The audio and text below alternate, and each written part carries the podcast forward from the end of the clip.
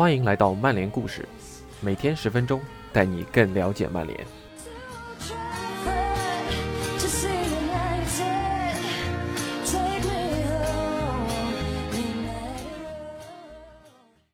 昨天我们聊了球员伤病情况的控制，提到了重要球员拉什福德的情况。那今天我们来聊聊门将位置的选择。现在曼联的门将储备人才济济，但似乎也过于拥挤。亨德森似乎是根正苗红的接班人，但德赫亚提前归队，明确表示会为自己的主力位置而战。而回归旧主的西顿似乎也不是安于三门养老的主。显然，苏尔斯克亚如何处理好门将位置的选择，将会对本赛季曼联的成绩有很大的影响。感谢温布 ATG 的辛勤付出。以下是今天的内容：曼联门将三选一，谁是曼联的真命天子？TA 和一支上赛季险些降级到英甲的球队进行的季前热身赛，似乎对于新赛季并没有太大的参考价值。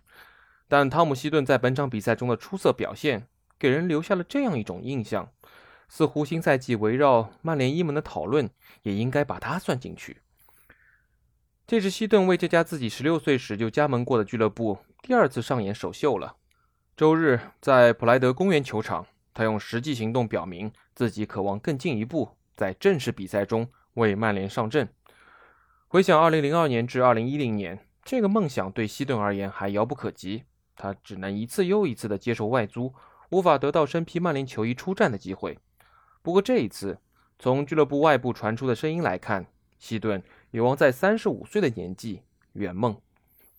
这个变化可能让人大吃一惊，毕竟上赛季德赫亚和亨德森还一路为主力位置斗得火热。亨德森最近就谈到了这样的位置竞争会带来多大的精神压力。如果说两个人抢一个主力位置还能接受，三个人抢就未免过于拥挤了吧？然而，今夏希顿是以自由球员身份告别维拉的。如果他想要确保比赛机会，本可以选择其他的下家。所以暂且不论他回归曼联包含的浪漫主义，给另外两人当陪练，肯定不是他的预期。主教练索尔斯克亚也回应了这一话题。汤姆的态度非常积极。曼联主帅靠着广告牌上这样说道。他的到来能给其他球员带来一定的挑战。纵观他的职业生涯，汤姆的表现一直都不错。他刚来曼联的时候，我已经迎来了职业生涯的尾声。我很开心我们能签下他。汤姆渴望出场比赛。去年他不幸受伤，我想如果没有那次伤情的话，他应该会入选三十大名单，出征本周欧洲杯。他具备这样的雄心。一份二加一的合同足以说明曼联对希顿的态度。热身赛半场踢下希顿的老将里格兰特也续约了一年，这就让外界更加相信德赫亚和亨德森当中必有一人离队的理论。然而，消息源透露，预计德赫亚和亨德森在2021至22赛季都会继续留在曼联。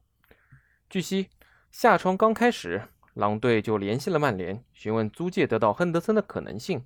但他们的提议遭到了曼联坚定的拒绝。与此同时，经历了欧联杯决赛噩梦时刻的德赫亚，给人的印象则是他希望立刻离队。大家都能看到他的心烦意乱。然而，没过多久，德赫亚就向索帅明确表达了自己的出战意愿，重申他有信心保住自己的主力位置。如果要运作德赫亚离队的转会，曼联一定会遇到不小的障碍。他的周薪高达三十七点五万英镑。所以潜在下家本来就屈指可数，原本还有一个比较现实的去处，但这个去处也被堵上了。大巴黎签下了夺得欧洲杯冠军的多纳鲁马。那笔转会终结的另一则传闻是，热刺门将洛里可能转投巴黎与波切蒂诺会合。穆里尼奥下课之前，这家北伦敦的俱乐部曾一度将亨德森视为应急选择，但关于葡萄牙人去了罗马之后还会勾搭亨德森的想法。注定不会长久，因为罗马很快就引进了狼队的帕特里西奥。之前不少人预计亨德森应该会首发出战这场同德比郡的热身赛，但这从来都不是曼联的计划。尽管亨德森因伤无缘欧洲杯，他毕竟在上周二才回归卡林顿基地参加季前训练。目前亨德森还在努力调整回到百分百的身体状态。六月初退出三十大名单时，亨德森的伤病并不算严重，只不过需要一段时间的休息才能恢复。即便亨德森原本在欧洲杯上获得出场机会的可能性就不大，在索斯盖特麾下进行强度拉满的训练，对他的臀伤也肯定没有好处。这可能会加剧他的疼痛感，也不可避免的会进一步延长他的恢复期。上赛季的最后两个月，亨德森就已经在一边面对伤情一边出战了。等到他完全康复后，肯定希望能在上赛季出色表现的基础上，让自己的职业生涯迎来更大的突破。据说，今夏欧洲杯上始终没能获得顶替西门出场机会的德赫亚，知道自己的竞技状态有可能更胜一筹。但是在审视了自己还能够继续提高的方面后，他对接下来的新赛季充满了信心。德赫亚的妻子加西亚和女儿可能会搬来曼彻斯特。据悉，上赛季的最后两周。出院的加西亚就已经带着女儿从马德里飞到了曼彻斯特。上赛季，德赫亚原本是索尔斯克亚的首选门将，亨德森只能偶尔获得出场机会。但是西班牙人屡屡暴露出自己在禁区内统治力不足的弱点，因此遭受了严苛的审视。输给莱比锡的欧冠小组赛，则是德赫亚的最低谷。今年三月，德赫亚即将体验初为人父的滋味，索尔斯克亚批准他放大假陪伴妻子。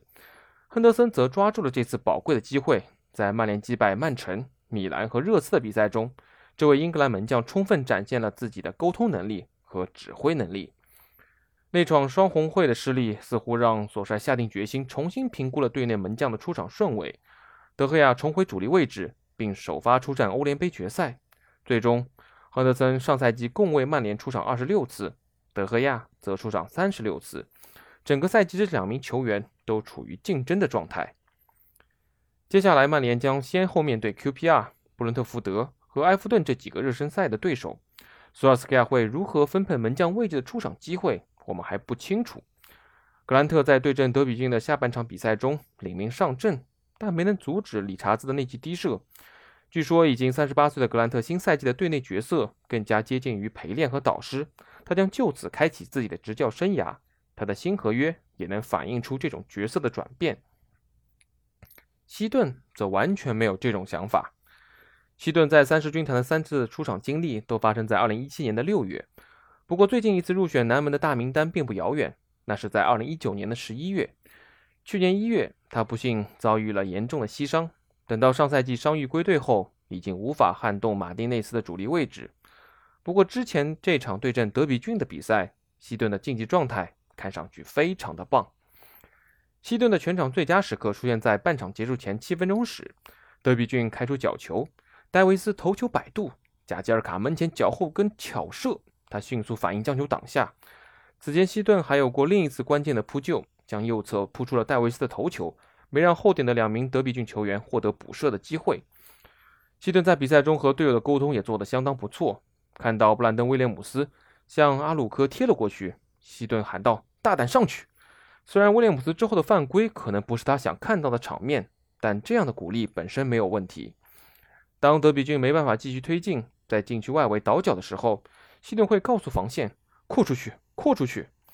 当主队回撤的时候，他又会喊往前推，往前推。